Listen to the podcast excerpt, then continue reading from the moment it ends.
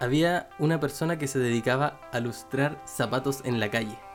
Por esta cuestión del coronavirus tuvo que empezar a trabajar de manera online, así que le pidió a un amigo diseñador que le instalara un programa para poder trabajar.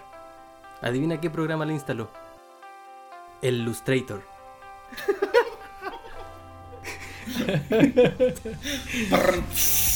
Estuvo bueno.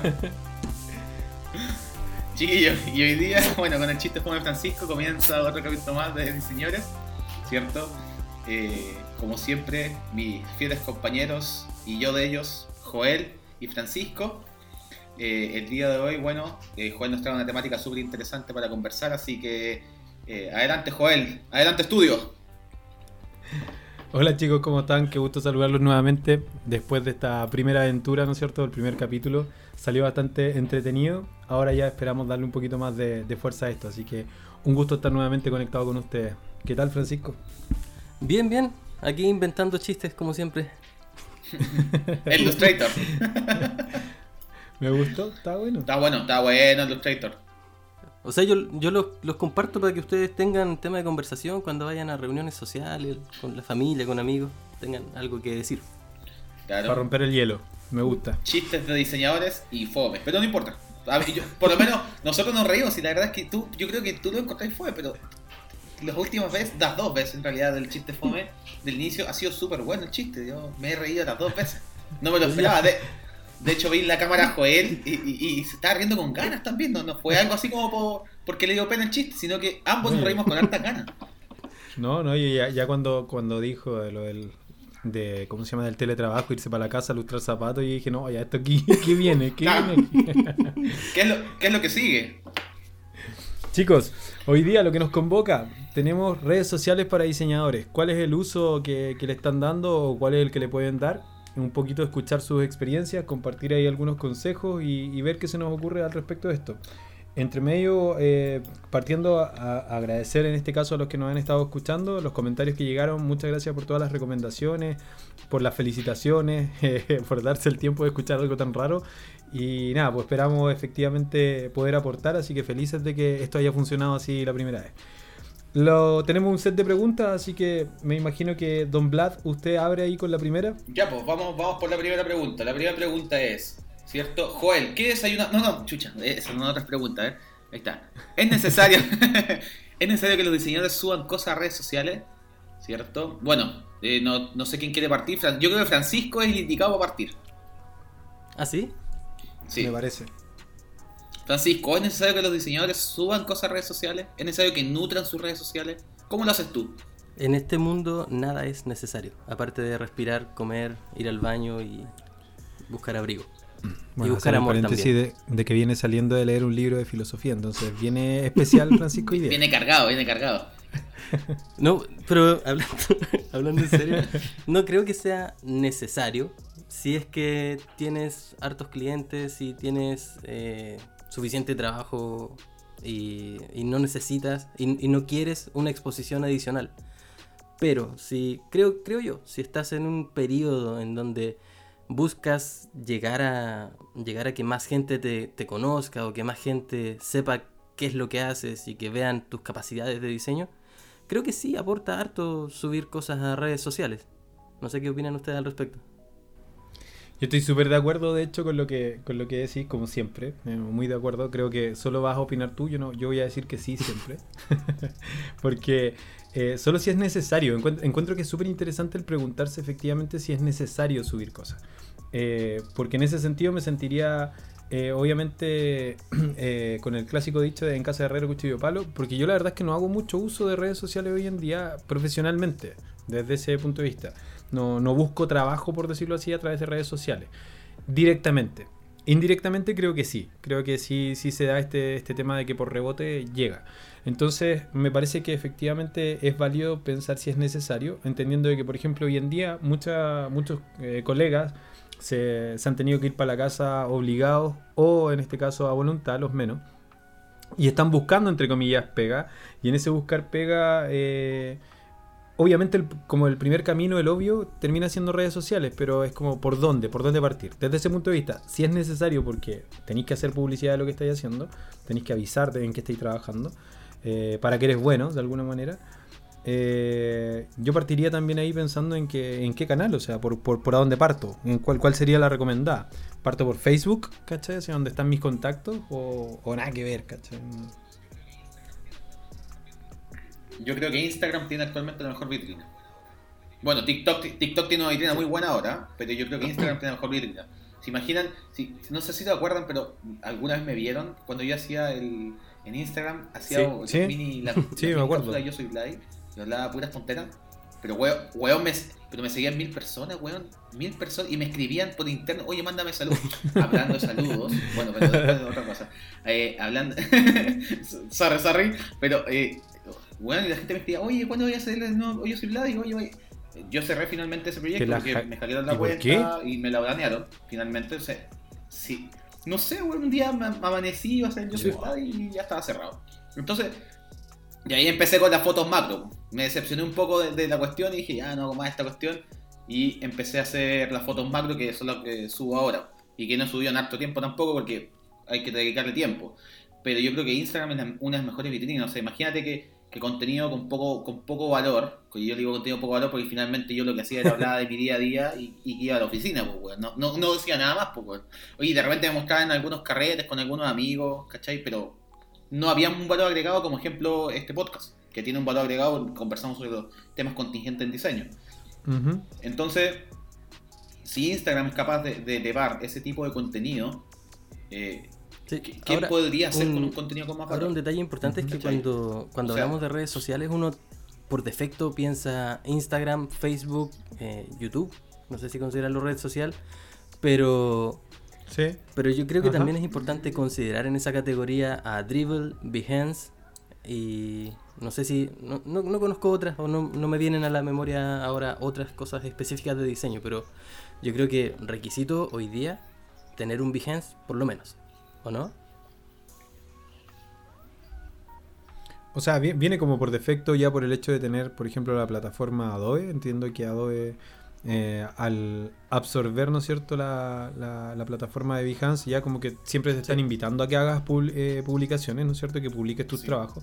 De hecho, en la última actualización que había hecho yo de, de Adobe Photoshop, al poner guardar me dice si es que quiero guardar el local o lo quiero guardar directamente en un disco o lo quiero publicar directamente en Behance. Entonces, como que ya viene de la mano. Yo creo que sí, o sea, yo creo que sí, por lo menos tener un Behance y en ese sentido también tiene que ver con perfilar un poco en dónde voy a publicar, qué es lo que estoy buscando hacer con, muy- con mis publicaciones. LinkedIn. Desde ese O LinkedIn también. Claro, es que por, por ejemplo yo les decía la, la- la semana pasada que a mí LinkedIn, por ejemplo, nunca me ha funcionado, no lo he explotado tampoco como una plataforma para buscar pega, ¿cachai? Ah, Pero yo sí- lo tengo, pero Sí me doy cuenta de que me buscan mucho por ahí, ¿cachai? A mí, además como te avisa, ¿cachai? Como te avisa que te están buscando, que apareciste en resultados de búsqueda y cosas por el estilo, eh, igual es interesante por ese lado. Claro, no, yo lo tengo solo explotado. Mi, mi- por lo menos, ejemplo, mi hija lo tengo votado. Votado, así, años votado. Dribble tengo una publicación. Bueno, porque tengo, tengo Dribble cuando solamente tení- podía tener Dribble cuando te invitaban. Ajá. Ajá. Ahora ya no, pues ahora uno, cualquiera se puede hacer una cuenta. Pero tengo el Dribble Sí. desde ese momento y subí un trabajo en ese momento y no subí más. También lo tengo votado. Pero al que exploto mucho es el LinkedIn y Medium. Ya, pero, pero en ese sentido, nuevamente ahí volvemos un poco a lo que a, lo- al- a la pregunta inicial. Súper eh, importante preguntarte si es necesario. Porque en- entiendo en ese sentido que por perfil, eh, no sé, yo, yo por antigüedad ya como que pasé por el periodo en el que necesitaba hacer mucha publicidad de lo que estaba haciendo. Espero no tener que volver a llegar a esa parte en la que tenéis que hacer mucha publicidad. y seguir de alguna manera con este boca en boca, que, que es lo que a mí me- más me funciona, la recomendación. De hecho, sí, yo ocupo LinkedIn para compartir contenido relacionado al diseño y no espero tampoco conseguir clientes por ahí. Me han salido, no tampoco lo niego, me han buscado y ha salido.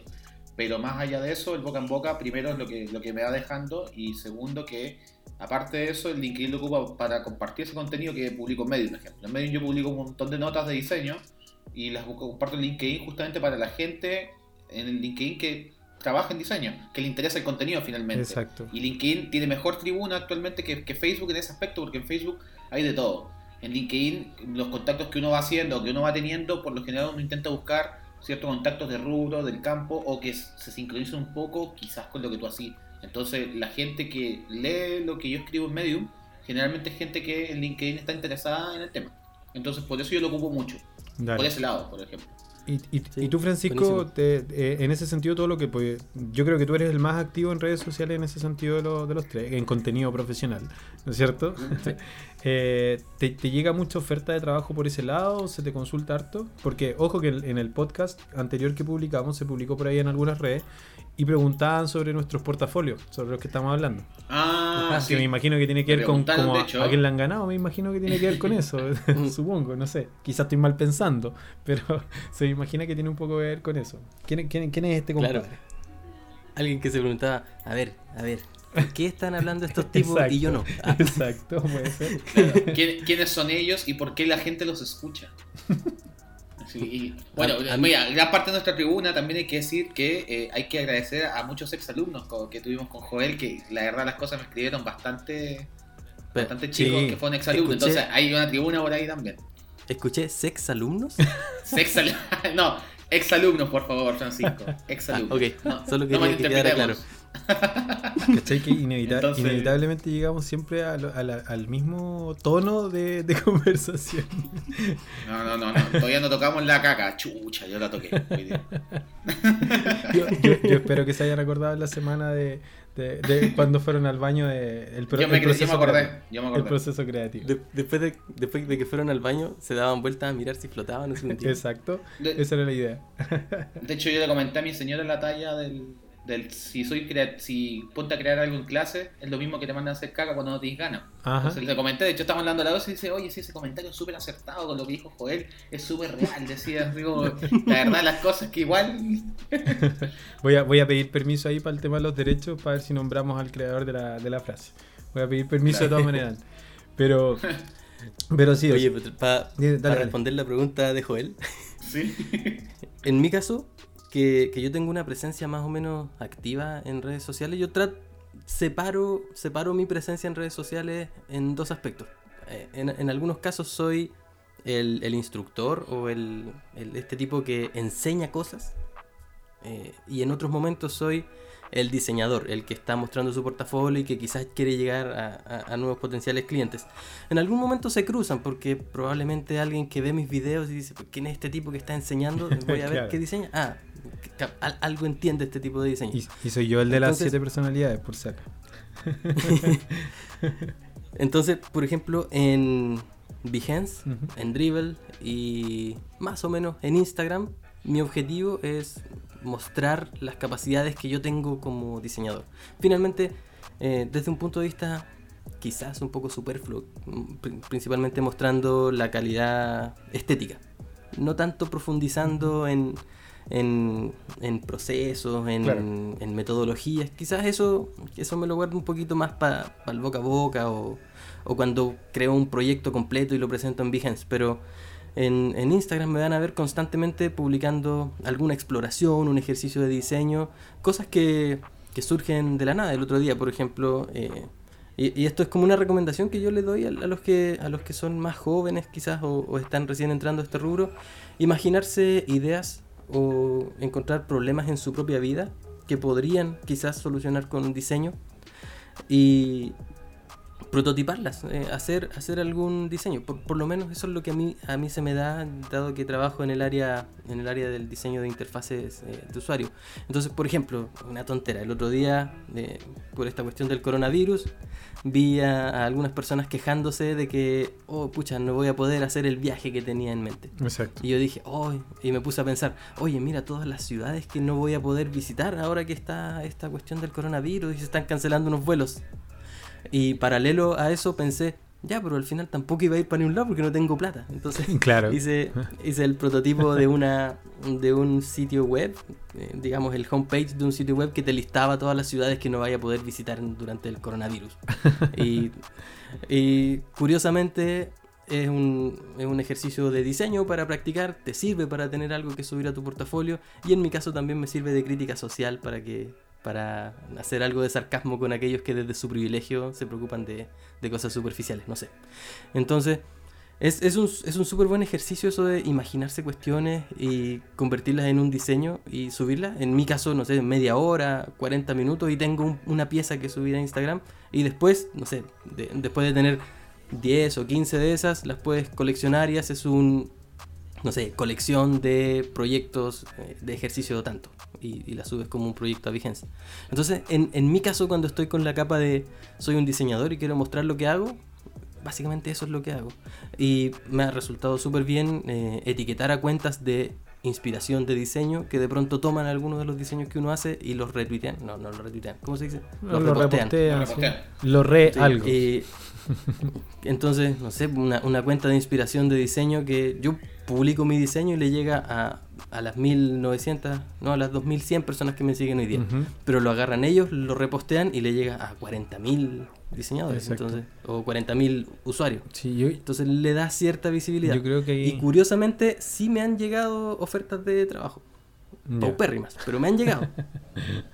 Claro, es que yo creo que ahí ha si- ha sido una pega que es súper importante. Yo creo que, que en ese sentido todos podemos hacerlo dentro de nuestro círculo de, de personas con las que nos relacionamos a nivel eh, online o presencial, que tiene que ver con justamente mo- mostrar un poco lo que estáis haciendo. Yo creo que la gracia está en eso. Tú tenés eh, en particular este, esta idea de ir motivando a otros a que se automotiven, o sea, es como, mira, yo he ocupado estas cosas y esto te podría inspirar a que tú quieras hacerlo también. Hablaba ayer, sin, sin ir más lejos, con otro diseñador, eh, Jonathan Godoy, que, ahí lo tenemos en, co- en- en común de amigos, y él tomaba de referencia, por ejemplo, la última retícula que hiciste de ejemplo en, tu, en tus redes sociales, Francisco. Y él, hacía el ejercicio y, est- y estuvo haciendo algunas prácticas de utilizar esta retícula y le, resulta a él también un, ejercicio atractivo, un, buen resultado. Y de otra forma, conversando con él, lo más valioso es el proceso, ¿no es cierto? En el proceso enriquecedor para él de exponerse, ¿no es cierto? O, o autosometerse a un requerimiento falso, que lo hablamos también hace una semana atrás de No Vende, con el tema este de, los fake clients, y que te ayuda a entrenarte por un lado y que le muestra a otros lo que tú haces. Hemos dicho ya creo varias veces la- los lugares en donde nos hemos topado conversando o en charlas, eh, este tema de lo, lo importante de hablar de lo que tú haces, de en este caso, eh, como que en todo ámbito en donde te desenvuelvas, se sepa de que tú eres diseñador de alguna manera. Yo siempre digo, el, negocio es ese, de que las personas que me conozcan asocien la palabra diseño a mi nombre. Cosa de que digan diseño Joel, Joel diseño, cosa de que por ahí alguien les habla de, de algo de diseño, se acuerdan de mí. ¿Cachai? Entonces, creo que eso es súper importante y en redes sociales hoy día eh, lo podía explotar. El que te vean haciendo cosas. Entonces, yo, por ejemplo, no he ocupado mis redes sociales, eh, no las he explotado profesionalmente. Eh, ahora, al principio sí, Twitter lo ocupé mucho para eso en el año, no sé, del 2003 puede ser hasta el 2000, 2011, 2012 lo exploté mucho en eso y creo que le saqué buen provecho. Me llegaron hartos trabajos, conocí a muchas personas que hasta el día de hoy eh, son clientes o que me envían trabajo, en este caso recomendado. Y había, es, es divertido porque hay mucha gente que te recomienda sin siquiera haberte conocido. O sea, solo conocen lo que tú has hecho por ahí y te recomiendan. Entonces es como curioso, ¿no es cierto? Y cre- creo que es un ejercicio interesante de hacer. Por ende, desde ahí ya me estoy mostrando muy a favor de que eh, este es un momento para explotar justamente tu perfil y que lo que estés haciendo, sea lo que sea. O sea, si te levantaste hoy día a las 8 de la mañana y te pusiste a diseñar un rato, sácale una foto a tu pantalla, ¿cachai? Eh, sácale en este caso una foto a tu código, a tu diseño, a, a lo que sea que estés creando y publica algo de, trabajando en esto, ¿cachai? Y ahí obviamente etiquetar y todo el cuento creo que sirve mucho. Yo ahora le acabo de sacar una, una foto a la pantalla y voy a publicar en un ratito de que estamos haciendo en este caso el segundo capítulo del podcast. ¿De qué sirve esto? Obviamente que sirve en este caso de, de- de promoción y que hay gente que se va a interesar por eso. Por otro lado, si te ven haciendo podcast, yo digo, mira, Vladimir acaba de tomar la cámara. ¿Cachai? Entonces digo, eh, el consejo yo- de Joel. año- años atrás... consejos se siguen. Yo años atrás, eh, dos, tres años atrás, hice un proyecto que duró tres meses y me dediqué a hacer puros videotutoriales. ¿Cachai? Y esos videotutoriales su- resultaron sumamente rentables para mí y pasaron básicamente porque yo había hecho un pequeño video en donde salía haciendo la locución y subí esa, ese pequeño eh, a Twitter y a Facebook. Y lo vio un cliente que me seguía en redes sociales, obviamente. Y me preguntó si podía hacer eso para una plataforma que estaban haciendo. El proyecto completo me reportó como 4 millones de pesos, lo que para mí Uf. era impensado haciendo locución. Y claro, tenías que hablar un poco más controlado, ¿no es cierto? Y como que jugar a eso también fue entretenido porque podías descubrir como otras cosas que puedes hacer. Entonces, para mí creo que el tema va en eso. Por un lado, inspirarte y por otro lado, mostrar lo que estáis haciendo, aunque no sea un trabajo acabado profesional, sino que mostrarte que estáis haciendo cosas constantemente. Sí, bueno. Ahora, cuéntame, sí, cuéntame. dale, dale. No, era una pregunta súper tonta, pero ¿usan Facebook y Twitter todavía?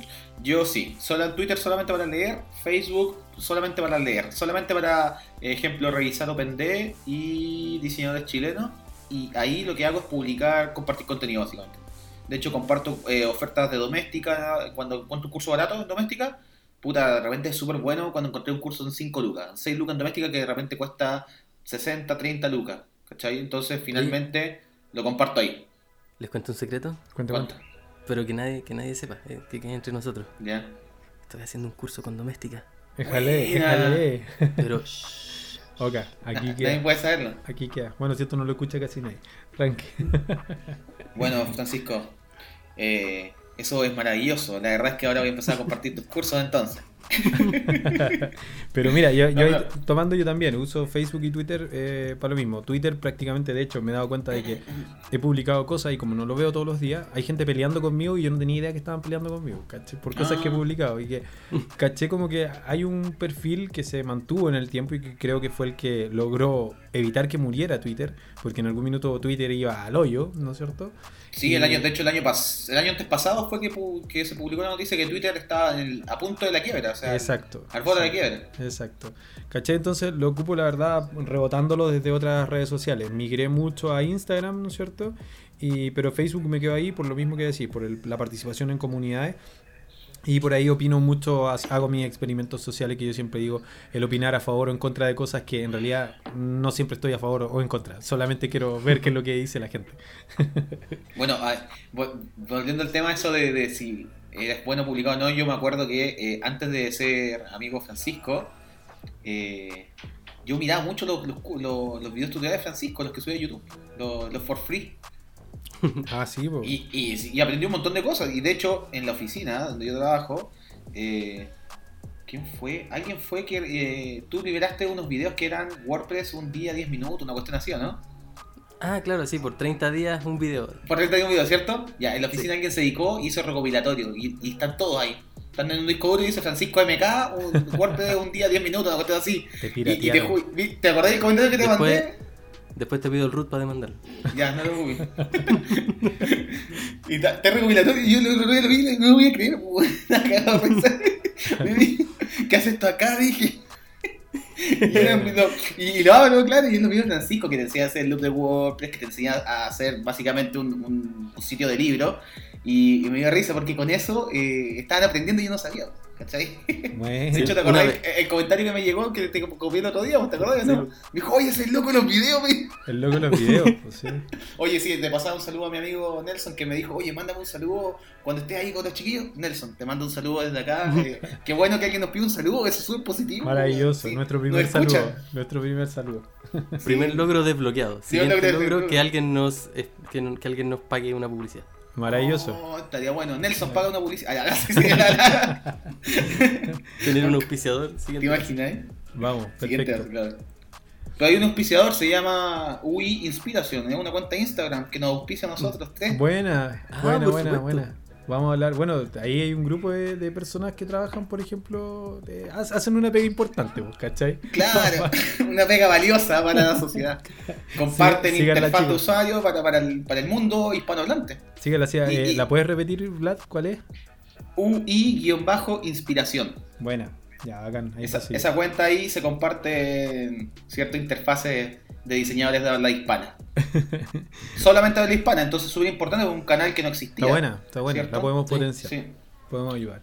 Oye, y entonces, eh, haciendo como una, un- una primera recopilación de lo que estamos mencionando, eh, ¿existen entonces redes sociales recomendadas o, o- o preferibles unas sobre otras?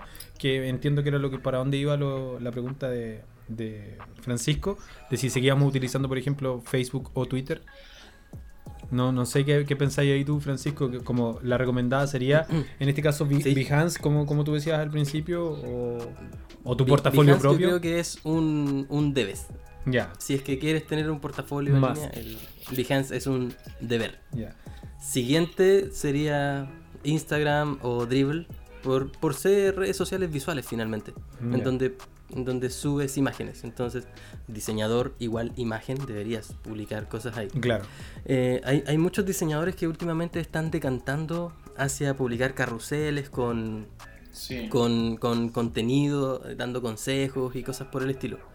Eh, al parecer funciona bien y el algoritmo de Instagram lo recompensa, pero hay que tener cuidado con la, con la sobresaturación de, de este tipo de contenidos porque por, por un lado hay mucha gente haciendo lo mismo y por otro lado de- se requiere tener cierta experiencia o cierto conocimiento para crear un, un carrusel con contenido que valga la pena.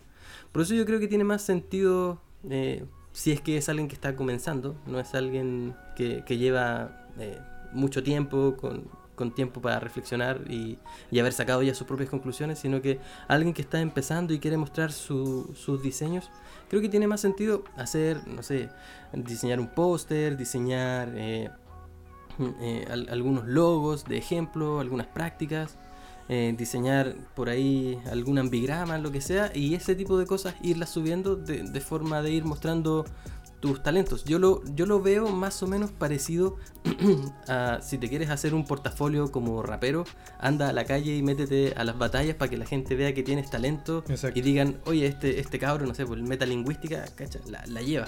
Entonces, ahí la- las marcas, la- los estudios lo ven y ahora el tipo saca, saca temas con, producidos por DJ Bitman. Yo creo que en este caso sería lo mismo, eh, usar las redes sociales para mostrar visualmente lo que uno puede hacer y ojalá de ahí sirva para que alguien te, para que alguien te, te pueda descubrir. Y tampoco eh, ser tan tampoco tener tanta esperanza. ¿sí? Es difícil que alguien te descubra por redes sociales y que eso te lleve al éxito. Pero por lo menos, por lo menos, al cabo de un tiempo, hiciste muchos diseños de práctica y mejoraste tu capacidad. Lo cual te va a servir para postular al próximo trabajo al que quieras ir. Oye, Sí, chiquillo, ¿y, y qué, y qué ustedes creen que no deberíamos subir eh, a las redes sociales si, si estás trabajando eh, tu red social como imagen de diseñador? ¿Qué, qué es lo que usted, contenido que ustedes dirían, no sé, que esta weá no la suban, chicos? ¿Qué consejo le podrían decir? Dick pics, no suban. Los packs, la, la selfie, no, no, no, no creo que aporten. O sea, ahí, ahí hay, un, hay un tema, ¿no es cierto? Hay una dualidad entre, entre el qué subir y qué no subir. Eh, si es que vaya a ocupar tu, tu cuenta personal, ¿cachai? Que a mí, a mí me pasa un poco eso, que no, no, no, no separo mucho el... el, eh, como no me dedico en este caso a explotar mi red social personal como profesional, eh, mezclo las dos cosas, por ende voy y vuelvo en ese sentido con el tipo de post. Publico fotografía, publico, no sé, escultura, publico todo lo que se me ocurra hacer. Pero si estoy dándole un foco pensando en que quiero que me encuentren, eh, no subir cosas que obviamente se vayan del foco profesional. Es decir, hablo de temas que tengan que ver con la pega. Eh, en este caso, la pega que estoy haciendo, eso, de eso se trata lo que hablo. Si es que una foto eh, de, no sé, casual mientras tomo desayuno en un dibujo que hice en la, en la servilleta, a mí me parece que está dentro del contexto, en la medida que estoy dentro del trabajo. Pero si voy a subir en realidad una foto porque me equivoqué de cuenta y no, no, me- no alcancé a cambiar, ¿no es cierto? Y la subí carreteando con mis amigos. No, encuentro que ahí obviamente cambia el perfil. Entonces entendemos de que en lo personal yo creo que sí debería dedicar una cuenta personal versus una cuenta eh, profesional. Si te vas a dedicar a buscar pega por un lado, ahí habláis de pega. Independiente de que puedas tomar el tono, cosa que a mí me parece muy valiosa, eh, tomar un tono eh, cotidiano, cercano, eres una persona que trabaja en tal cosa. No es así un, un tipo estrictamente, así onda, te, te, te, te dedicáis estrictamente a subir tu trabajo, ¿cachai? No, yo creo que igual es bueno que vean que hay una persona detrás, ¿cachai? O sea, poder conversar de alguna manera en esa red social. Pero hablar de pega, ¿cachai? O sea, me, me dedico a hablar de trabajo, no sé qué piensan ustedes. Perfecto. Francisco, ¿tú? Sí, yo creo, yo también estoy de acuerdo con lo que dice Joel y en mi caso particular yo tengo múltiples personalidades. Tengo Ah, Eh, volvimos a la Patricia. pues. La, dos, la semana pasada dos. Joel, ahora eres tú. Bueno, la semana que viene el spoiler es que soy yo. Vamos a ver, Claro. vamos a ver. de día soy Francisco, por las tardes soy Susana y en las noches Alberto. Sí, de hecho me llamó la atención que te maquillaras hoy día, me- me- pero me parece bien. Sí. Fue como raro la- verte de golpe. Es que Prince es mi inspiración. Bien. Bueno, en fin. Bueno. Bien. Eh, en, en mi caso, yo tengo tres, tres cuentas de Instagram Francisco AMK, es mi cuenta principal en donde publico diseños, pero tengo otra que es Francisco AMK-foto, en donde publico fotos, y otra es Francisco AMK-art, en donde publico mis dibujos. Bueno. Obviamente la más activa es la de diseño. Fran, Fran, ¿te, Pero- puedo, ¿te puedo hacer una consulta? Sí, sí. ¿Qué significa AMK? ¿Sabéis que es una duda que, que he tenido constantemente? No, Supongo no, que la A es de Aguilera, pero No. la M y la K, no, no, no. A ver, ¿qué No. significa? ¿Ustedes conocen el término mangaka? Mangaka. ¿Ya? Sí, sí, sí, obvio que sí. Que es dibujante de manga. Y Completamente. manga significa cómic en japonés. Ujú. y, y el sufijo K es de alguien que hace algo, como karate K, alguien que hace karate. Entonces, yo cuando adolescente, mi ideal en la vida era llegar a ser un mangaka, dibujar mangas. Y como era bastante callado en el colegio me decían autista. Eh, lo cual a mí, en lo particular, no me ofendió nunca porque yo, mi, mi mejor amigo, el que vivía al frente, que es prácticamente mi hermano, tenía un sobrino que, que- que- tenía esta condición y a mí nunca me pareció alguien como enfermo ni, ni menor, sino que simplemente tenía un- una, una forma de ser diferente. Bueno. Entonces nu- nunca me ofendí y lo, lo adopté. Ellos me quieren decir así, ok, lo acepto. Y después de cariño, bajó a ser Auti. Auti era mi, mi apodo y yo quería ser mangaka. Entonces cuando empecé a subir dibujos a, a- a internet, me puse Auti Mangaka. Después lo Ah, simplifiqué a AMK. Ahí. Yo, yo creo, chicos, que sí, qué buena historia. Yo creo que aquí hay que cerrar. Vamos a reflexionar. No, qué buena, qué buena. Mira, yo, yo sé que yo igual me lo había preguntado, pero me imaginé que voy a tener que ver algo con una historia personal. Mira, yo, yo no había preguntado por eso. Qué interesante, me gustó. Sí, no, a mí- a eh, eh, es que hay varias personas que, que siguen a Francisco y que saben preguntar lo mismo. Y, y entonces me dicen, oye, el loco de los, de los videos de diseño.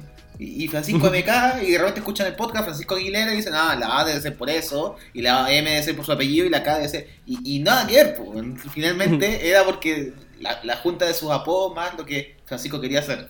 Buena. Aunque, Bueno. aunque por estos días uno también podría utilizarlo como Francisco acumula muchos kilos. Y también es, también es correcto. Claro, Francisco Ahí- ahí- acumula muchos kilos. Ma- mataste un chiste para, la- para el próximo inicio. Claro. No sé qué, no sé qué chiste voy a contar la próxima semana, ya contaste dos en esta, en esta sección, así. Y ese se me ocurrió al vuelo, el otro lo pensé toda la semana. Ah, mira. ¿eh? Lo mejor de todo es que son chistes propios, inventados. O sea, de este programa, la originalidad, pero ¡pum! Explota. Ya, Bueno. Pero oye, volviendo, volviendo al tema de, de- de las múltiples cuentas y del maquillaje. Ah, cierto, sí, sí, sí. Eh, a mí me, me- me resulta útil esto porque finalmente las personas que, que quieren ver de diseño y quieren buscar mi quieren buscar mi cuenta van a llegar ahí y van a ver el perfil y van a ver que simplemente hay publicados diseños. Entonces Exacto. hay una, hay una cuestión de branding que viene, que viene súper bien ahí. Ajá. Porque, claro, las otras cuentas son más bien un archivo personal para mí. Si, si tengo o no tengo seguidores me importa re poco. Pero en la cuenta de diseño sí es una especie de portafolio, creo yo. Y con respecto a lo que decía Joel de separar la vida personal de la vida profesional, creo que por lo menos Instagram te, te permite hacerlo de manera bien, bien amigable, porque encuentro yo que los posts que uno publica, los que quedan, digamos, en el feed, son tu portafolio, porque quedan ahí a permanencia. Claro.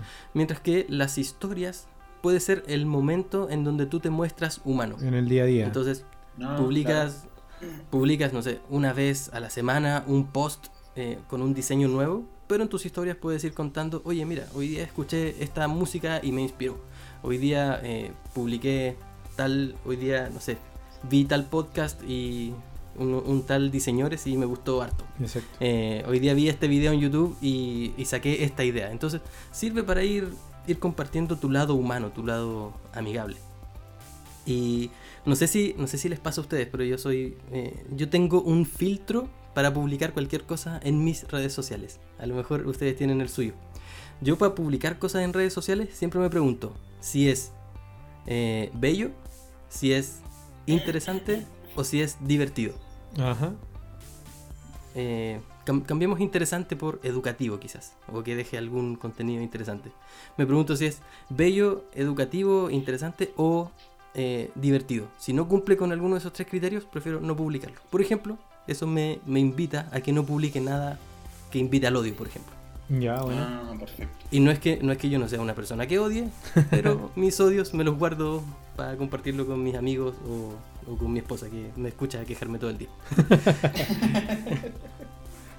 pero, claro, no sé No, si ustedes tienen algún filtro para ese tipo de cosas. O sea, yo para quejarme ninguno, también pasa lo mismo. Todo el día escuchan quejarme. Ah, no, ah hablando de diseño, ah, sí. Eh, no, la verdad es que yo la- lo que publico, que son las fotos macro, la verdad de las cosas es que eh, intento siempre publicar buenas fotos macro. Intento hacer un filtro de ese tipo de cosas, que la foto tenga por lo menos una calidad. De hecho, me compré hasta un, un lente que, bueno, no, no creo que puedan ver por, la- por, por las orejas los chicos, pero pero es un lente Difícil. que es difícil de mostrar No sé. en estos momentos. Yo creo que nosotros tenemos que estaría porque estamos por cámara, pero pero un lente macro que me compré que para. Yo tenía un lente macro antes que se me perdió. En realidad se me quedó en la casa de mi prima y mi, mi pri- el esposo de mi prima es diseñador y, y le gustó y, y vive en Viña y Te no lo robó, buscar. te lo robó. Se lo, se lo regalé en realidad, se lo le escribí y ya sabéis que quédate con el lente macro, porque de aquí que vaya vuelta a buscarlo nunca. Y encontré, por cosa que había en una de estas tiendas eh, de, de de chichería, eh, un lente macro que viene con una luz integrada. Eh, entonces, finalmente tenía el lente macro y la luz le da una calidad, pero, o sea, mis fotos cambiaron completamente. Me, me dio, le, le dio un profesionalismo a las fotos, porque antes yo sacaba las fotos y si no tenía luz estaba cagado. Pero ahora no, pues ahora la- tiene un foco, pero que alumbra muy bien. Y finalmente, claro, lo que yo busco, mi filtro en Instagram, por lo menos cuando publico una foto macro, que finalmente es mi hobby, es eso, que la foto se tenga muy buena calidad. Ojalá que se, que se alcance a apreciar el detalle que yo busco en el macro, porque lo que busco yo cuando publico un macro es justamente eso, que Ujú. podamos ver bien el detalle. ¿Cachai? Ese es por lo menos mi filtro, que sea bonito, que sea estéticamente atractivo y que sea, y que sea ¿cómo se dice? Eh, que genere intriga, porque la gente se mete a la foto, el carrusel de fotos y, y empieza a pensar qué puede ser. ¿cachai? Sí, Claro. yo hago eso siempre. Sí, sí, de todas maneras. Ahora, yo, yo por ejemplo, que no, que no exploto en este caso eh, las redes sociales como en el día a día, que son las que más ocupo Facebook Instagram, no sé. eh, no, no les he dado eso. Lo que sí hago el ejercicio, lo que dice, eh, ¿cómo se llama Francisco? De, por ejemplo, cuando son mis opiniones o mis reflexiones, en general me voy al negro, al blanco y negro, ¿no es cierto? En fotos. Eh, y en, en ese sentido también ocupo colores blanco y negro para distintos temas. Eh, ahora cuando hablo de Behance, por ejemplo, las pocas cosas que, que ido cargando ahí, eh, me pasa un poco de que ahí lo que, lo que termino haciendo es como subir la maqueta que había presentado en un diseño, por ejemplo, que fue la versión que me gustó a mí y en algunos casos compararla con la que finalmente salió al aire. Me pasa mucho de que hay hartos proyectos que trabajo que tienen eh, contrato de confidencialidad y pucha, no puedo decir que fui yo. Y es como que lata porque me gustaría mostrar esto y es como ya, tengo que terminar eh, quedándome como con unos pocos trabajos. Los que puedo mostrar, me gusta hacer como este filtro de decir, este me gustó. Entonces, como este me gustó, eh, obviamente quiero que me vean o que me busquen por este tipo de cosas, eh, por decirlo así. Entonces, ¿qué no subir nuevamente? Tomando la, pregunta anterior, eh, que no- nos pasaba mucho, me, tocaba mucho responder eso cuando estuvo muy de moda, hace muchos años atrás, debe haber sido 10 por lo menos, estuvo muy de moda de que lo único que tenían que hacer los diseñadores en internet era subir su portafolio. Era como que lo- no, no había una opinión, no podían haber asesores. Nosotros los diseñadores hacíamos imágenes. Entonces en ese sentido, que no subir sería, por ejemplo, eh, algo que no me interese por lo que me llamen. No sé, hice una vez un collage y lo pasé re mal haciéndolo, pero quedó bueno, pero no me interesa seguir haciéndolo, no lo subáis porque probablemente te van a llamar por eso.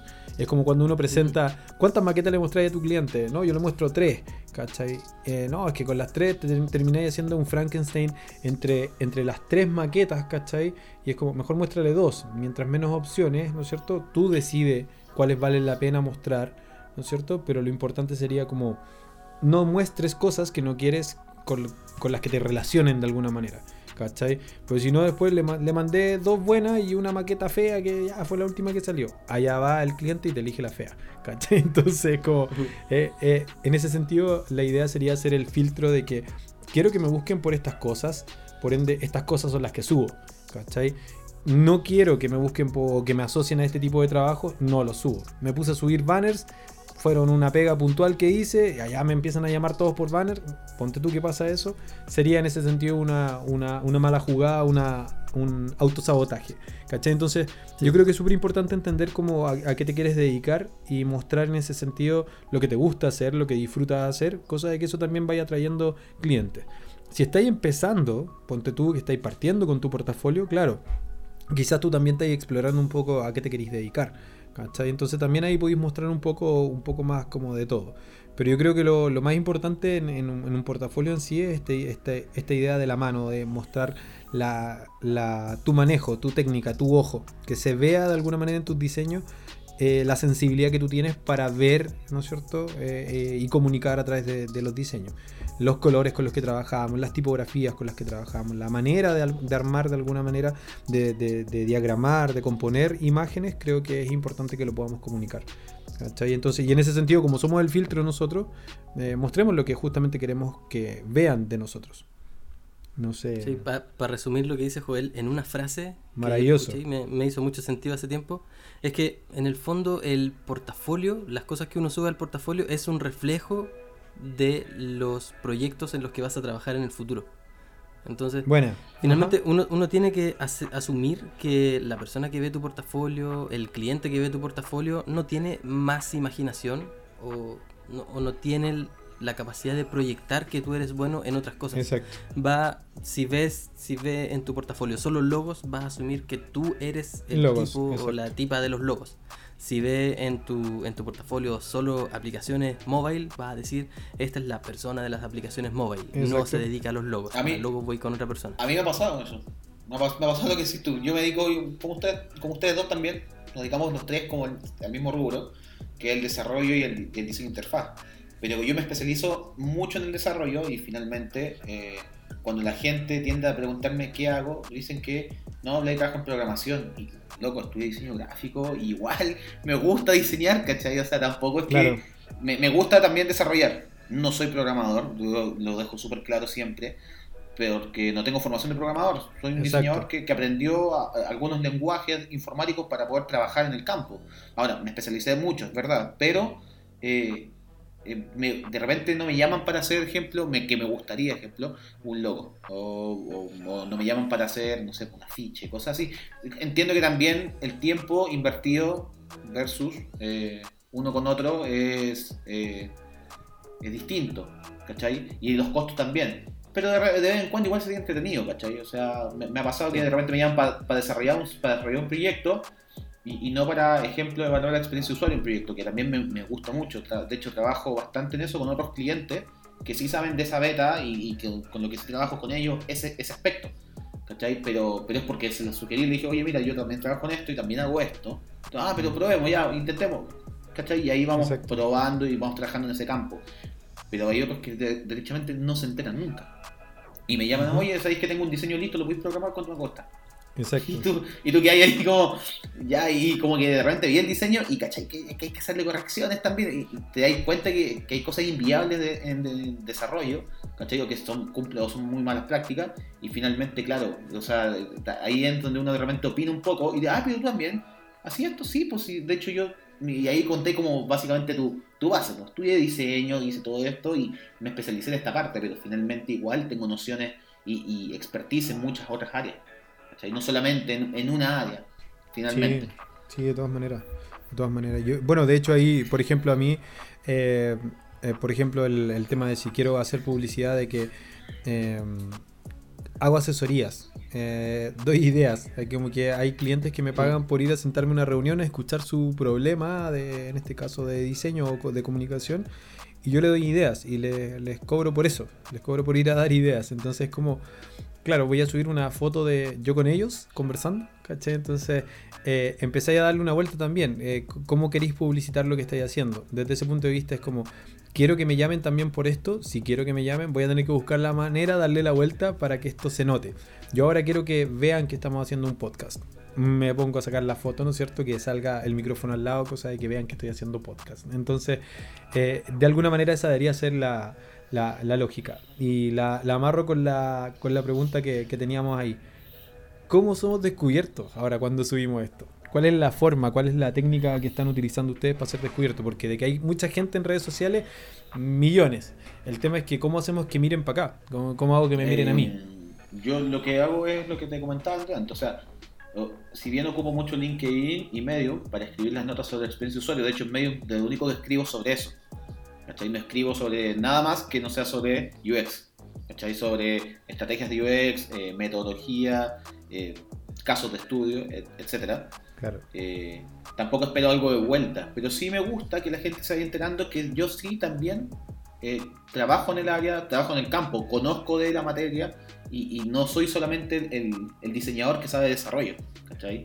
Sino que también, aparte, el compadre este también se maneja con, en, en ese campo, que trabajo en ese campo también con algunos clientes, entonces comprendo la materia y puedo trabajar en eso, entonces no espero tampoco que me llamen así y me digan, oye, David, trabajemos en un proyecto. Pero sí, si el día de mañana dicen, oye, si es que hay un compadre escribe harto eso, podríamos cachar qué, qué onda, qué hace. Bueno, Entonces, si sale algo bien y si no, también bien. Pero lo importante es que la gente también se entere que finalmente uno no es solamente lo que, en lo que se especializó, sino que hay otras betas que también se pueden explotar. Y yo, por ejemplo, en LinkedIn, es, LinkedIn y Medium son mis plataformas favoritas, donde yo Vale. puedo expresarme, escribir y de ahí me voy dando a conocer. Francisco, no sé tú. Sí, yo eh, creo que pa- para ser descubierto en, en las redes sociales, creo que hay, hay dos factores que son sumamente importantes. Uno es tener talento y subir cosas que valgan la pena ver, porque si vas a subir un monigote vas a pasar desapercibido, a nadie, le, a nadie le va a importar. A no ser que, es- que estés en ese nivel de que es tan malo que llega a ser bueno, pero Oye, es curioso, Pero pero es- curioso como, fenómeno. es como un círculo, mira, si tú pones las manitos así y partes arriba, ¿ya? Y te fijáis que es tan malo, tan malo, que finalmente da la vuelta y llega a ser bueno. ¿Cachai? es como, es como, Vladi. Me es, encantaría. co- es como un uroboros. ¿Cachai? La serpiente que Los se que- come a los- sí misma. Justamente, los que no entienden la referencia, busquen Uroboros en internet y van a entender la- cuando Francisco dice es tan malo que se vuelve bueno. nadie puede ver poco mi gesto, nadie puede ver mis mímicas, nada, me da rabia. Algún día esto tiene que saltar al formato, al formato en video para que puedan entender, ejemplo, el circulito que hice con las manos, pues, si no, nos reímos solos, pues.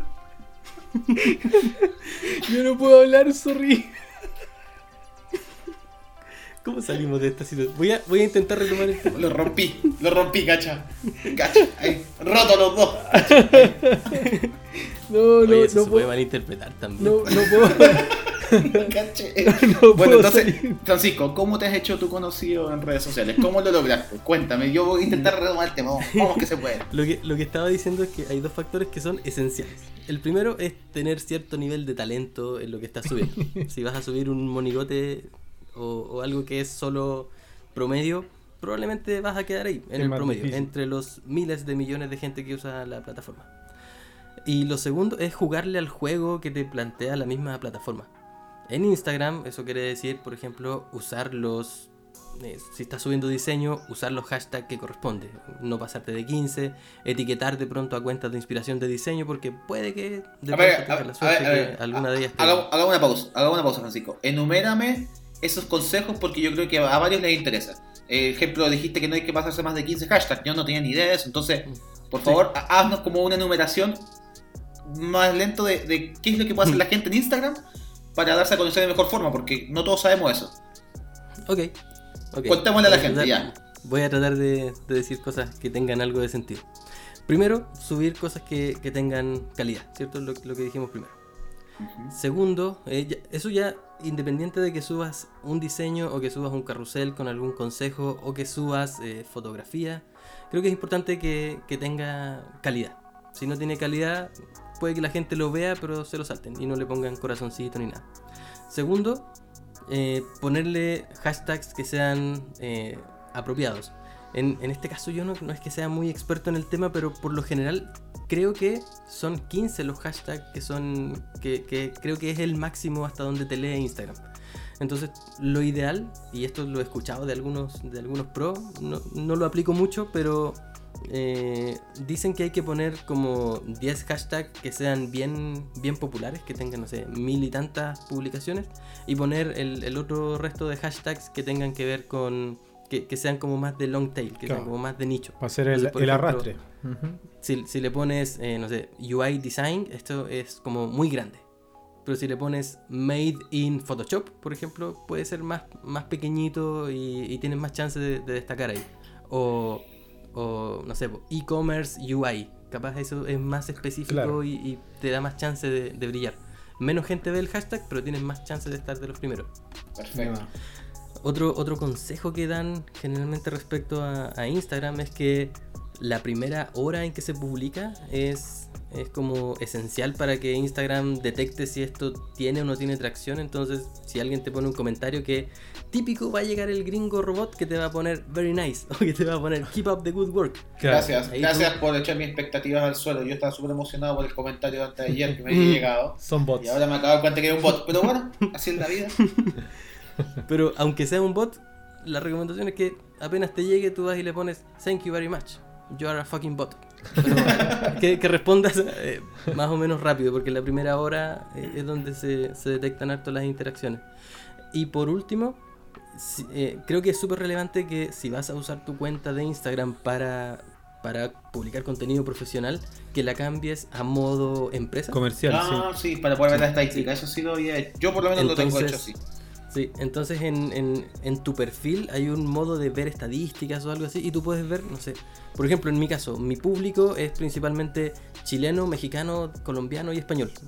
Dale. Y, y me da las horas en que esta gente está más activa. Entonces, en mi caso la gente está habitualmente más activa a las 12 de la, al mediodía y después de las 6, que tiene sentido porque es cuando salen del trabajo y se van en el, en el metro, en la micro mirando el celular. Cuando había metro y cuando había micro.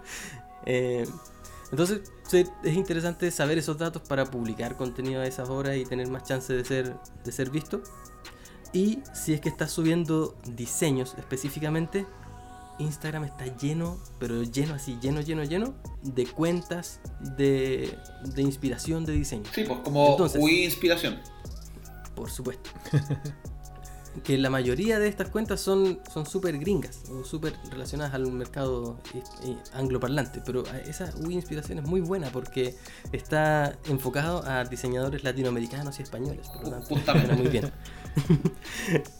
Eh, pero en, en fin, creo que es importante ver, ver esas cuentas, seguirlas y, y darle etiquetar a las que a las que hacen reposteo de estos de estos diseños. Ojo que hay algunas que te cobran y tienen su propia página para publicar, así que selecciona bien a las que vas a etiquetar Mm, Claro. y, y no hagan el ejercicio que a veces, a, a veces me toca que como yo soy un diseñador más o menos que, que habla harto sobre UX y, y algunas personas me, reconocen, me etiquetan a mí, pero yo no, yo no reposteo diseños de otras personas, por lo tanto no es, no es lo ideal. Salvo que yo haya dicho, sigue estos consejos, etiquétame y lo voy a compartir en un video, pero si subes un diseño per se, no pierdas tu, tu chance etiquetándome a mí o etiquetando al juez. Etiqueta una de estas cuentas que sí te pueden repostear y te Ah. puede ver mucha gente. En español, UI inspiración. Esta va a llamarse publicidad, pero no, no lo es. No lo es. No lo es. Que- quiero que se entienda de que cuando eh, Francisco No, dice no, eso, efectivamente hay una cuenta que hace eso. Nos van a Que- que descubrir. es- sí, ¿te imagináis? Después así como que la, la cuenta nos demanda.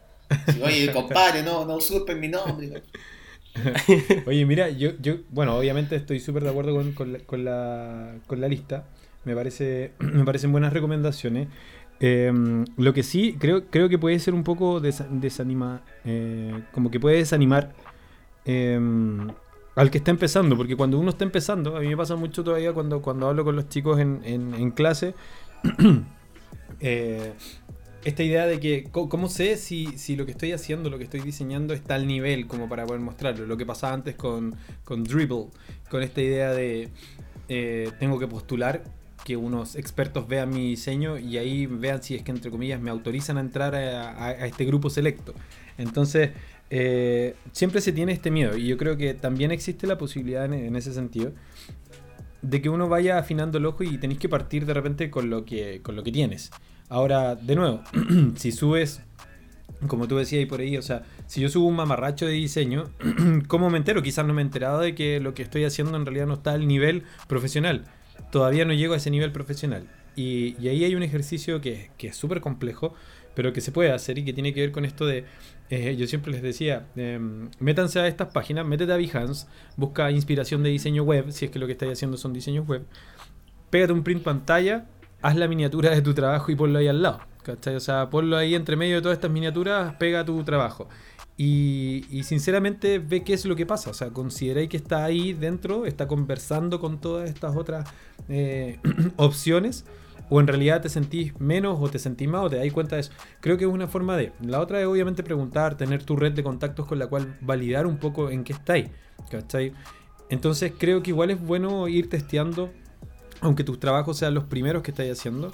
Y si no tenéis trabajos hechos, yo siempre le digo, creo que también lo hemos conversado, eh, un poco lo que partimos hablando hoy día, de genera estos ejercicios en donde tú estés practicando. Y en ese sentido, de repente, mira un diseño que te guste, y cálcalo. O sea, o sea pone el calco en, en, ¿cómo se llama? en Photoshop y redibuja ese diseño. Básicamente para que tu mano, ojo y vaya sistema mejorando. creativo, ¿cachai? Vaya, claro, y vaya de alguna manera casi como por osmosis, ¿no es cierto? Va absorbiendo esta idea de cómo se arman las cosas. Entonces, creo, que, creo que igual es importante hacer ese ejercicio. Ese punto que tocaste es súper importante. Porque yo, ejemplo, eh, ¿qué pasa? cuando uno, yo creo que a todo uno ha pasado, que de repente uno está en la pega y eh, te toca hacer algo. Te toca inventar un banner, te toca desarrollar un sitio web, un e-commerce, etc. Y, te empecé a dar cuenta que, ejemplo, lo que estáis haciendo quizás está súper bien a nivel de diseño, pero de repente, de repente, de repente es bueno mirar a, a los expertos, ejemplo. A, y cuando digo a los expertos me refiero quizás mirar una plataforma eh, de e-commerce también. Ejemplo, si estás haciendo un e-commerce, ver eh, cómo suben sus fotos de producto, cómo hacen sus diseños, ¿cachai? Ejemplo, a mí me pasa mucho que yo, eh, para poder eh, trabajar en los e-commerce, reviso mucho ejemplo Mercado Libre. Encuentro que mm. Mercado Libre, primero, que tiene un equipo de UX, La Raja, que está repartido en toda Latinoamérica, y, y, y, se, y ellos comparten su contenido. O sea, tú debes ir a Mercado Libre de Instagram, y finalmente ellos, eh, el equipo de UX y interfaz, comparten hartos live, y tú los puedes escuchar, puedes ver sus metodologías, cómo Exacto. trabajan. Sí. Y, y, segundo, que, que, finalmente eso se ve reflejado en, en el sitio de mercadolibre.cl, ejemplo, o mercadolibre.com, donde sea, y uno puede ver finalmente eso y en base a eso uno puede ir afinándose. Yo siempre recomiendo, ejemplo, que revisar eh, a los más cototos, finalmente a quienes invierten muchas lucas en experiencia de usuario y en estudios, porque finalmente cuando tenéis que hacer un producto de la misma categoría, ¿para qué vais a inventar la rueda de nuevo, cachai? O sea, sí, anda, donde, anda donde la gente que ya pagó los estudios y que finalmente, ejemplo, Mercado Libre un e-commerce, ¿cachai? Un marketplace, finalmente. Y, y, ellos tienen respuesta a muchas cosas que quizás tú vas a intentar solucionar sin presupuesto. Entonces quizás conviene mucho más ir para allá y lo que decís tú, por osmosis empezar a adquirir, ejemplo, algunas costumbres que podéis encontrar en las plataformas más, eh, donde más invierte, básicamente. Sí, me parece. Sí, yo hace poco subí, hice un kit UI Buena. Y lo, lo, publiqué en este sitio que se llama UI8.net. Es un, ah, sí. Es un, ejer yo es un, ejercicio interesante subir cosas a esa página. Yo he descargado varios pero, de Sí, pero lo, lo, que hice en ese caso, y que creo que es un ejercicio re choro para que otras personas lo, lo hagan, agarré, abrí la página de, de UI8, que hay muchos productos, muchos kits ahí a, disponibles. Le saqué un pantallazo a toda la, la pantalla y el primer elemento, el primer kit UI, lo borré y puse la miniatura que yo estaba diseñando para mi kit UI. Buena. Para ver si destacaba dentro de todo ese concepto. En, en, primera, para ver si estaba al nivel del resto de las miniaturas y para ver si destacaba en ese contexto, porque UI tiene un fondo oscuro. Entonces, ¿qué hice?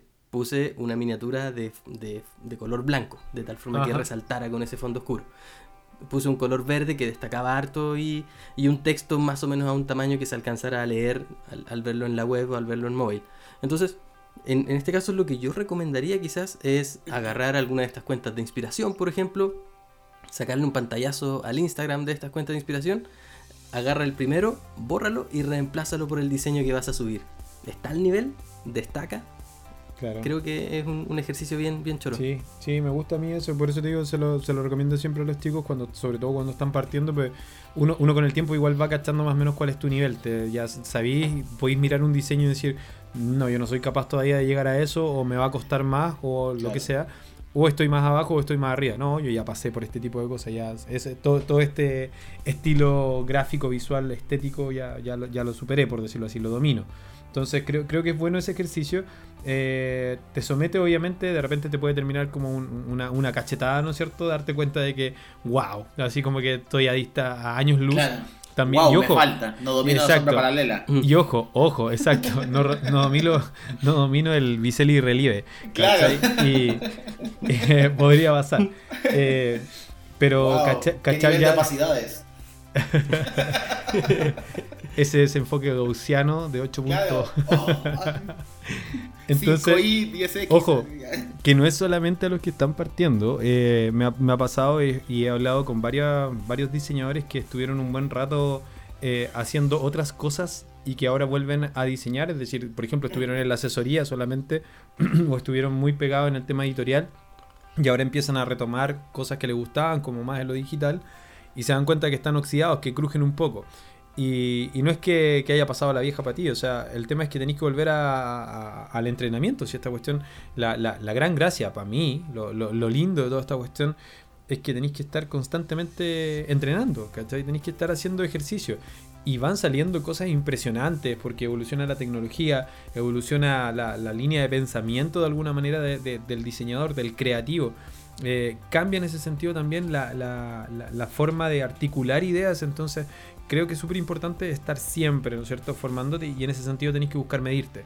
Y hoy día yo creo que un diseñador más que nunca, lo, mencionaron ustedes chicos hace un rato, o sea, eh, Vlad lo decía ahí, escribir en Medium, ¿cachai? O en cualquier parte, pero escribir acerca de la creatividad, escribir acerca de los diseñadores, es súper bueno, tiene que ver con articular pensamientos, ideas, ¿no es cierto? Acerca del diseño y no es solamente diseñar, hablar de negocios, ¿cachai? Que nos cuesta caleta, nos cuesta mucho hablar de, de negocios, hablar de plata, entonces, ¿Te, acor- ¿Te acordás de la infografía? ¿Cómo y cuánto cobrar? sí, pues dejaste la escoba, ¿cachai? dejaste la escoba con esa. Entonces, Me Ya acordaste esa weá. ya hemos pasado por tanto. De, de hecho, uno de los temas que tenemos ahí dentro del- de, de las cosas que queremos hablar en esta primera temporada de Diseñores. Entonces, es súper importante eh, que tu portafolio no, no necesariamente sean solamente imágenes y por otro lado que te puedas medir con otros. Yo veo, a mí me cuesta mucho escribir, yo soy súper bueno para hablar, para hablar la gran mayoría de acá ese pescado, pero alguna que otra cosa coherente digo, lo sé. pero cuando escucho a otros hablar o cuando leo a otros sobre todo, digo, oye, a mí me encantaría poder escribir así, ¿cachai? O, sea, entre que ponéis bien las comas, ¿cachai? Los puntos aparte los puntos suspensivos. eh, y los temas en sí, cómo los abordáis, cómo los tratáis, cuál es tu mirada. Entonces creo que el diseñador en ese sentido, a nivel de portafolio, no debería ser solamente imágenes. ¿cachai? Creo, creo que no debería ser. O por lo menos tiene que ser complementario con, con un tema de, de cómo pensáis. Porque no te deberían llamar solo, no te deberían llamar solo por eh, las cosas que creas visualmente.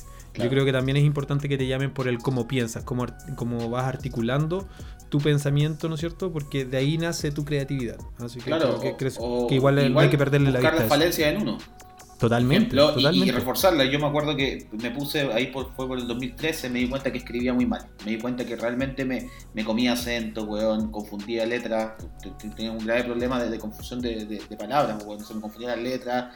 Y, y era porque efecti- efectivamente me faltaba reforzar esa parte. Eh, ¿Qué fue lo que opté por hacer? Aunque al principio fue muy malo porque la gente me decía, oye, te comiste mucho acento, eh, hice el blog de diseño que tenía, que, que todavía tengo. De hecho, en. Medium sigo escribiendo de la misma manera, con la misma, con la misma identidad. No soy yo, finalmente es un blog. Pero, pero ahí partí, finalmente en 2013, y, y fui mejorando en esto de ir escribiendo blogs, de ir escribiendo eh, noticias sobre diseño. Después me lancé al, al mundo de la traducción y, y- y empecé a traducir artículos de otras partes. Bueno. Y así mejoré mi inglés también. Entonces, finalmente eh, eh, son herramientas que uno va adquiriendo en, en base al, al, al- al querer perfeccionarse, al darse cuenta, ¿sabéis qué? A mí me falta mejorar en el diseño. ¿cachai? A mí me faltaba mejorar en, en mi forma de escribir, ¿cierto? Y en el inglés. Entonces, ¿qué, qué, qué fue lo que hice? Me, me aventuré. Me aventuré, al principio, claro, te comí la vergüenza un poco. Y, y después vais perfeccionando, te vais mejorando. El día a día te va haciendo mejor y, finalmente la constancia también. O sea, no a la primera uno va, va a mejorar, pues, o sea, uno va mejorando con la práctica, con el tiempo.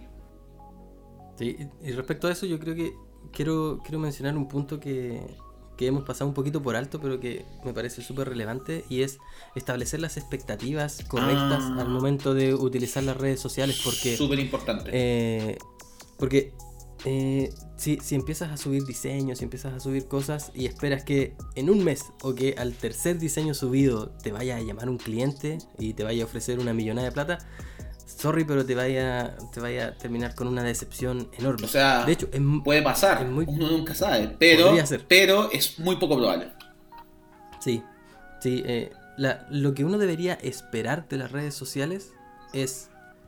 Y, de tener tu propio portafolio en línea también, que creo que también es súper relevante. Y cuando digo portafolio, estoy hablando de pepitopérez.com. No estoy hab- hablando de, de o de, o de, de alguna plataforma como Instagram. Creo que cuando uno empieza a publicar estas cosas, son básicamente para construir una marca cuando alguien, no sé, cuando conozcas a alguien en persona y te diga, oh, ¿cómo te encuentro? Ah, mira, agrégame en Instagram. Va a llegar esta persona, va a ver Instagram y va a decir, oh, qué buenos diseños. Entonces, eh, en primera instancia es un portafolio o es, es una plataforma para contactarte uno a uno. Después, cuando empieza a crecer tu cuenta, cuando superes, no sé, los 1500, 2000 usuarios eh, o seguidores, ahí vas a empezar a, a- a generarse que empiece a llegar la gente. Y de hecho, ahí probablemente tampoco te vayan a llegar los clientes que uno espera. En, por ejemplo, yo ya tengo 2200, 2300 seguidores en Instagram. eh, y el otro día me llegó una oferta de trabajo. Una, una persona en Estados Unidos me dijo, oye, quiero, quiero preguntarte cuánto me cobrarías por rediseñar mi sitio web. Y ahí lo primero que hice fue expectativas. Ok, necesitas diseño o diseño y desarrollo. Claro. No, necesito las dos cosas. Ah, lo lamento. Yo por, por el momento solo estoy ofreciendo diseño y necesitas buscarte un desarrollador por otra parte porque no es, no es lo que yo ofrezco. Ya, perfecto. Podemos trabajar con eso. Ok. ¿Cuánto me cobras? Yo le dije una cifra. X. Y me dice, ah, en dólares. O sea, por ejemplo, ya para decirlo sin, sin tapujos le dije mil dólares. Bacán. Eh, entonces me dice, ¿cuánto es eso en pesos chilenos? Nada, me dijo. O sea, le, le respondí, ¿serán unos 700 mil? No sé, eso fue pre, pre-coronavirus. entonces el dólar estaba más bajito. Estábamos en 700. Entonces eh, me respondió de vuelta, se demoró así como 15 minutos y me respondió de vuelta, oye, pero eso equivale como a dos sueldos mínimos de tu país. Cara Yo, dura. yo le, yo le respondí, sí. y después me dice, no, yo te puedo ofrecer, no sé, 400, no, menos. me- te puedo ofrecer, claro, 40 mil pesos chilenos. Visto. Ok, not. Next. Y ahí con, con cierta, Claro. con cierta elegancia. Con eso le alcanzó para que tú no, le No somos respondieras". un buen match, pero Claro. no, no hicimos match como en Tinder. De más. Pero, pero claro, y, y eso es yo que ya llevo dos años subiendo cosas constantemente a Instagram que son de cierta calidad, que me han compartido varias veces estos sitios de inspiración y aún así este es el tipo de cliente que estoy recibiendo. Yo creo que falta harto camino todavía para que empiecen a llegar clientes que te digan mil dólares, pero amigo, te pago dos mil. Claro. falta, falta harto para llegar a eso. Entonces, lo que quiero decir con toda esta historia es que no se hagan la expectativa de que por subir cosas a, a Instagram, a, a YouTube, a, a Dribble o donde sea, no se hagan la ilusión de que solo por eso les van a llegar clientes. Lo que van a conseguir con subir diseños a redes sociales es tener una cara lavada, tener la casa ordenada para cuando alguien Llegue a ver, exacto. Justamente. Sí, cuando alguien te encuentre. Bueno, desde ese punto de vista, eh, no es necesario ser influencer, ¿no es cierto? Que una de las cosas que nosotros también nos preguntábamos es como, ¿es necesario ser influencer para poder eh, ser encontrado o algo por el estilo? Y no, o sea, te vas a volver probablemente influencer en el camino o capaz que nunca y que aún así eh, tu, tu red, tu red social se posicione bien, que sea eh, bien compartido, etcétera.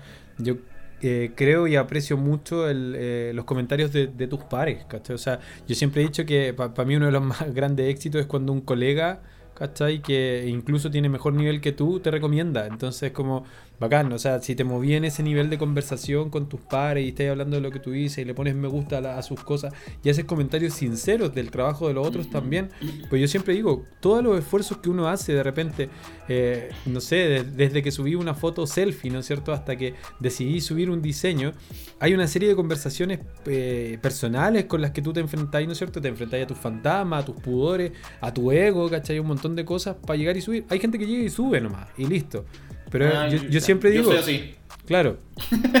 No, no, no, no lo dudaría, no lo dudaría.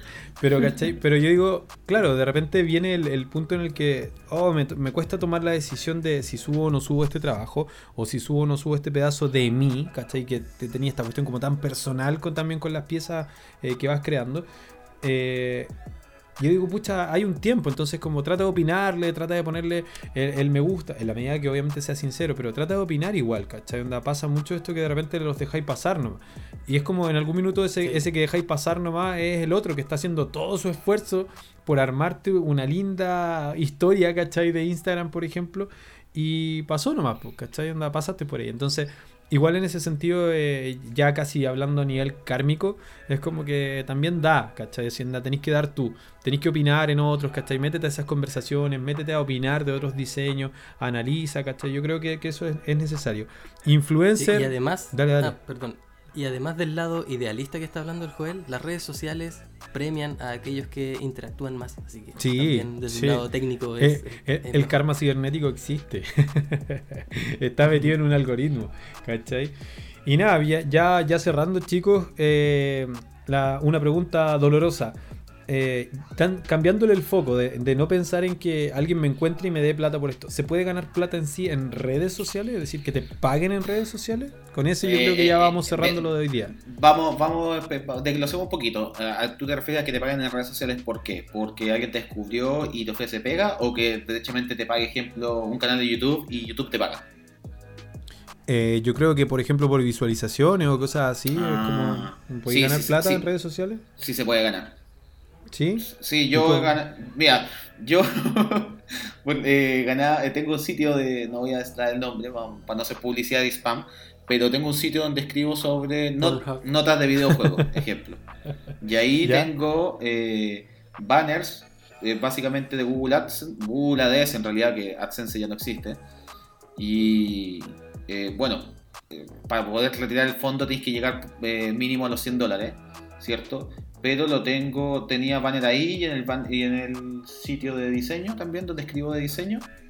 También tenía banners, que ya no existe el sitio de diseño, lo, lo migré a Medium, ¿cierto? Y básicamente por impresiones ganáis plata y por clic. Y, o sea, tendría que tener ¿cuánto? dos millones de visitas en los dos sitios para no tener que hablar más con ustedes los, los sábados en la noche, pues, ¿cachai? Pero, pero, pero no es así, ¿cierto? Pero sí deja, deja un poco. ¿Y sabéis para qué lo que deja? Que a mí me, me importa más que, que ganar plata, deja para pagar los, los servicios básicos que son el servidor y el dominio. Mm. Eso es lo que más me deja, ¿cachai? Yo todos los años saco la recaudación de ahí y me alcanza pa- para pagar el servidor anual, ¿cachai? Que lo tengo en un Amazon Web Service y me sale como 3.800 pesos mensuales y eh, el, el dominio una vez al año.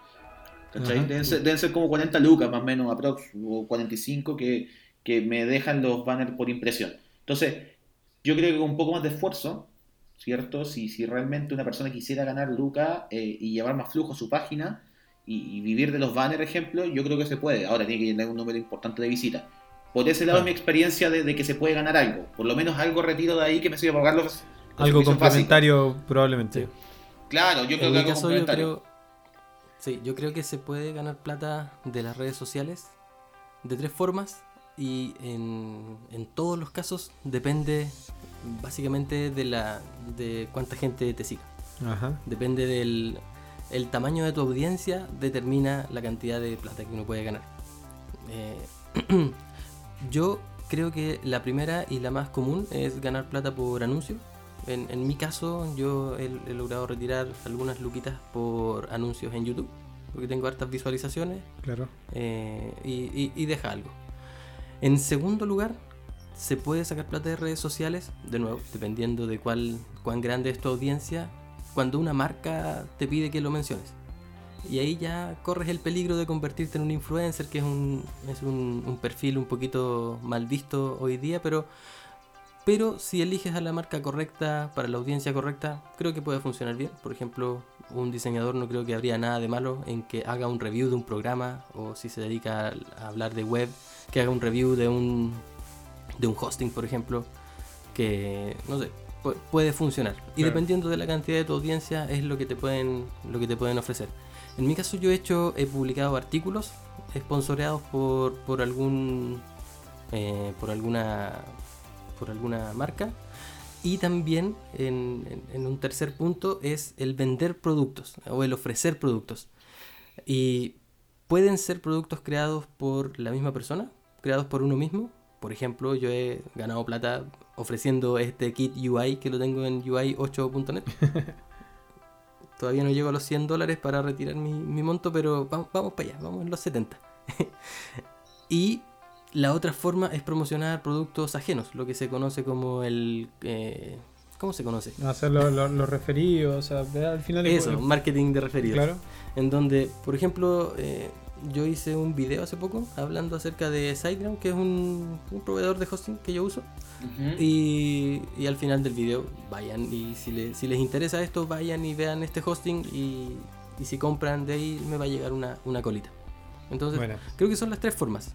Eh, que te paguen por anuncios, por, eh, por vender productos propios o ajenos y por, eh, por que te paguen por anunciar a alguien directamente dentro de tu contenido.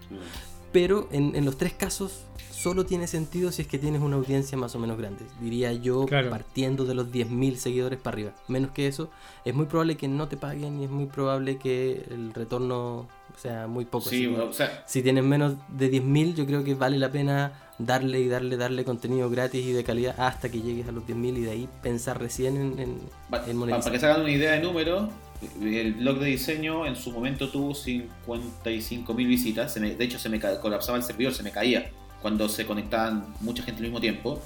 Y de ese, del blog de diseño, que me alcanzaba a pagar eso, yo sacaba más o menos mensualmente como, eh, como 100 dólares, aprox. ¿Cachai? Ujú. 100 dólares que en ese tiempo estamos hablando 40 lucas, 50 lucas por ahí. 100 dólares antes estaba como más o menos esa proporción. Entonces, eh, Se autosustentaba por lo menos. eso era, se autosustentaba, porque no vamos a hablar de que, que con 50 lucas sí hay mucho en realidad, pero sí se autosustentaba. ¿Cachai? Entonces, Bueno. eh, háganse la idea que Sí. con esos números, estamos hablando 2013, 2000, dentro de 2013 y 2015 más o menos. De ahí ya bajó, Mm. bajé un poco la cantidad porque no escribí, empe- dejé de escribir finalmente. Eh, y la gente que escribía conmigo también se retiró. Pero mm, puntualmente, para que se hagan una idea, con ese tipo de números por impresión, ni siquiera por clic, solamente por impresión, ¿cierto? Impresiones cuando ven, tus, cuando ven los banners publicitarios de Google, por si acaso, eh, lograba sacar ese monto más o menos. Entonces, si ustedes quieren, lo que dice Francisco, o sea, si ustedes quieren ganar en redes sociales, tienen que tener una, audiencia importante, por sobre los 10.000 sobre las 10.000 personas, poder De ganar. hecho, de hecho, yo no sé si ustedes conocieron Tsu, TSU, Tsu. no, no Esa fue una red social, una, una, una red, una red social que le intentó hacer la, la competencia a Facebook hace 5 o 6 años atrás. y se basaba básicamente en que, claro, si tú compartías y eh, si tú lograbas una cantidad de likes, así como hoy día te ponen likes gratis, estos locos decían, oye, eh, estos locos se están forrando con tu interacción. Por ende, nosotros lo que ofrecemos es, nosotros nos vamos a quedar con el 10% de lo que genere toda esta red social y el 90% lo vamos a dividir entre la gente que genera el movimiento. Resulta de que, claro, eh, yo alcancé a generar 4.800 pesos, ¿cachai? Bueno. En, una, en una cantidad de interacciones de básicamente compartir cosas. Y tú tenías que compartir tu código y si la gente compartía tu publicación, eh, la red te pagaba a ti porque finalmente ellos les estaban cobrando a los, que, a los anunciantes, etcétera, que querían aparecer en esta red social. Y estos te iban traspasando a ti pesito a pesito, la verdad que por centavo. Entonces tú veías ahí en tu cuenta cómo iba creciendo. Y esa lógica es la que sigue aplicando de alguna manera en, Internet. Pero básicamente esto tiene que ver con que eh, logréis tener los seguidores, etcétera. Y para eso creo que el, el miedo que le tenemos todos, eh, al principio sobre todo, es si lo que estáis diciendo, lo que tienes que decir, lo que tienes que opinar, lo que tienes que mostrar, es, es relevante o no. Y la verdad es que la única forma de salir de la duda es intentar hacerlo. ¿Cachai? Claro. Ir, moverte Como- como- y, y- y ver qué pasa. Claro. ¿Cachai? Como, como, Y- tres, como tres personas que se juntan a hacer un podcast. Tal cual. O sea, e- e- es eso, ¿cachai? Y ver qué pasa y descubrir. Oye, oye, eh, según, Chico. según lo, la- ¿cuándo fue la mandaste una foto el fin de semana? Decía Ya. que el art- artistas que no habían escuchado. ¿Estaba bien eso? ¿Cómo? ¿Qué decía qué? Cuando, cua- cuando tú mandaste la foto de las estadísticas del, del Ah, ya, sí. Spotify, Sí, sí, salía sí. Ed Sheeran, ¿cierto? Ed Nosotros nos empezamos a reír. ¿Ed Sheeran escuchó el podcast? Escuchó nuestro Eso podcast. salía, ¿no? No sé, salía un Cheran, pero no sé si era Ed, no, no, no lo creo la verdad, pero... Yo, pero yo nada, estaba yo emocionado. De hecho, le conté a mi señora, ¿cachai? Me imagino. Era Edmundo Sheeran. Exacto. Claro, ese, ese es mi nivel de emoción. Yo dije, no puede ser. Oh, no, no. No, a mí, a mí me sorprendió la verdad que, pasamos de, no sé, en el primer día al segundo día, de hecho, iban 8 reproducciones. Y entre el tercer y el sexto día se disparó a, no sé, 200 reproducciones y fue como, wow, en serio. Así que nada. Chicos, aprovechando de agradecer a todos los que tienen la paciencia de escucharnos y la locura de, de quedarse hasta este rato escuchándonos, eh, pelar el cable. Eh, eh, reflexiones al cierre.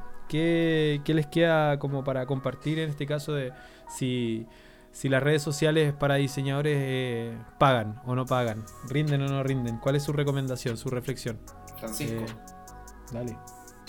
Ya. hágale. Sean, sean profesionales, no publiquen cosas sexistas, racistas, homofóbicas, ni nada de ese tipo, porque l- eso es algo que el internet no olvida. Y, y sean personas responsables y buenas, y que lo que publiquen sea un sea una representación de los principios y valores que, que ustedes atesoran. Que no sea que no sea una máscara para caer bien y sean creativos, hagan cosas y compártanlo. No olviden que finalmente todo post que se haga se puede borrar. A pesar de que contradice un poco lo que dije anteriormente, que el Internet no olvida. Si dicen alguna estupidez, el Internet no lo va a olvidar. Pero si publicaron un diseño más o menos feo y en tres meses más se dan cuenta de que estaba feo y lo borran, probablemente al Internet no le importe y se le va a olvidar. Así que esa es mi recomendación. Buena. Voy a poner el sonido de aplausos ahí en esa parte en la edición. Eh, Vlad. Sean un aporte.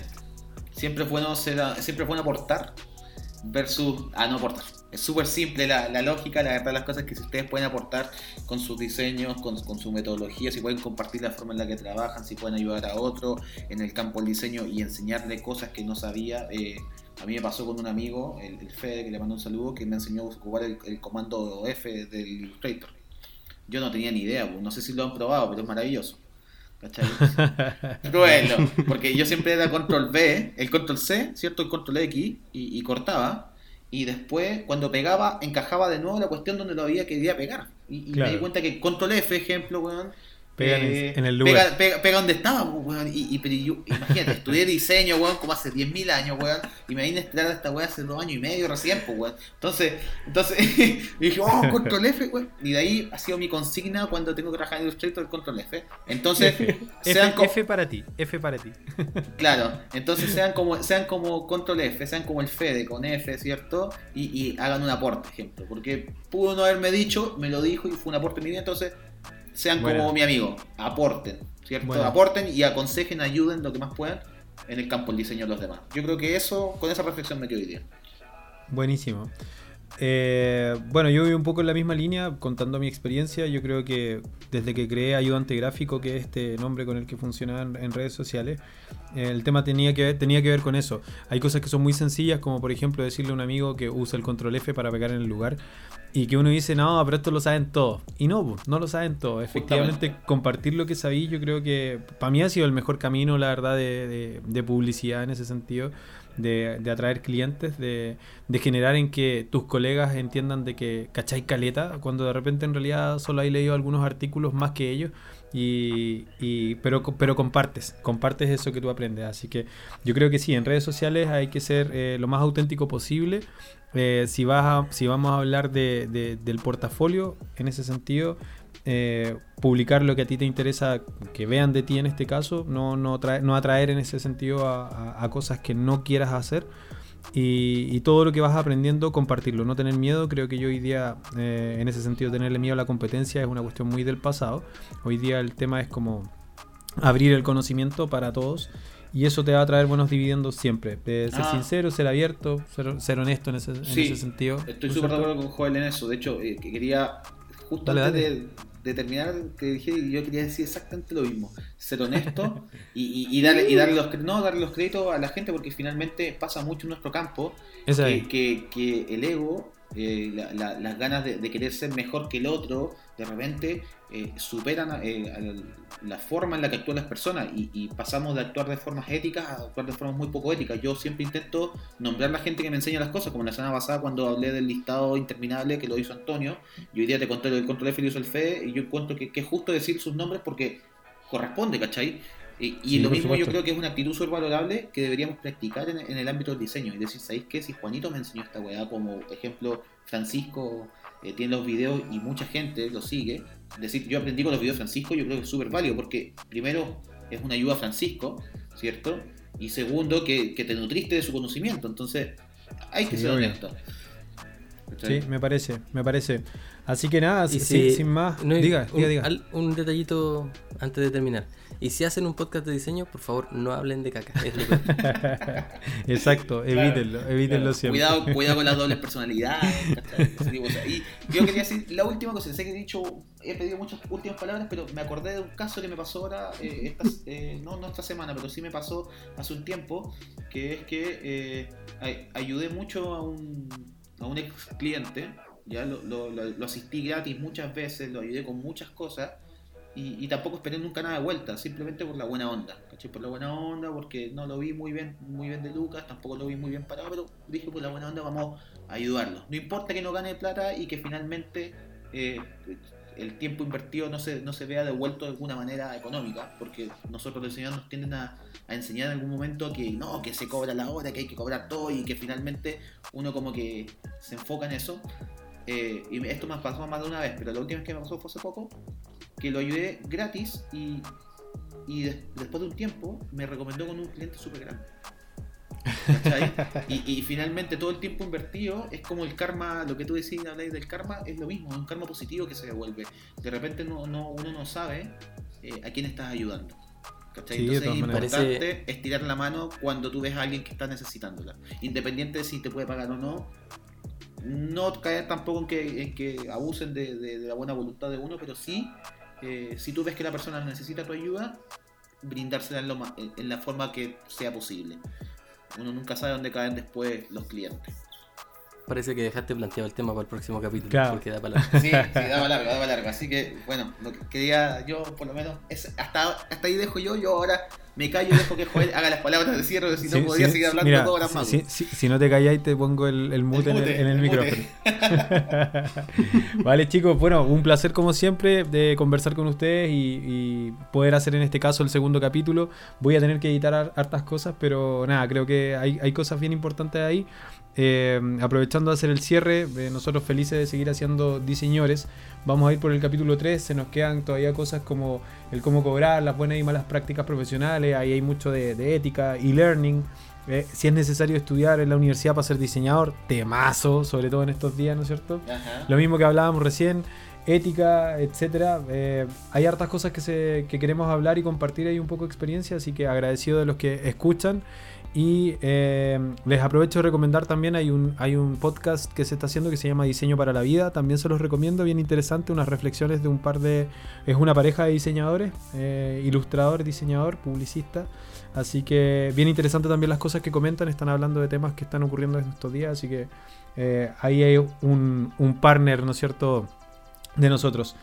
Y nada, nos estamos viendo entonces en el próximo capítulo. Muy agradecidos de su escucha y esperamos sus comentarios como siempre. Eh, un placer. Que estén muy bien chicos. Buena semana. Chao, chao, Show. chau. Chaya.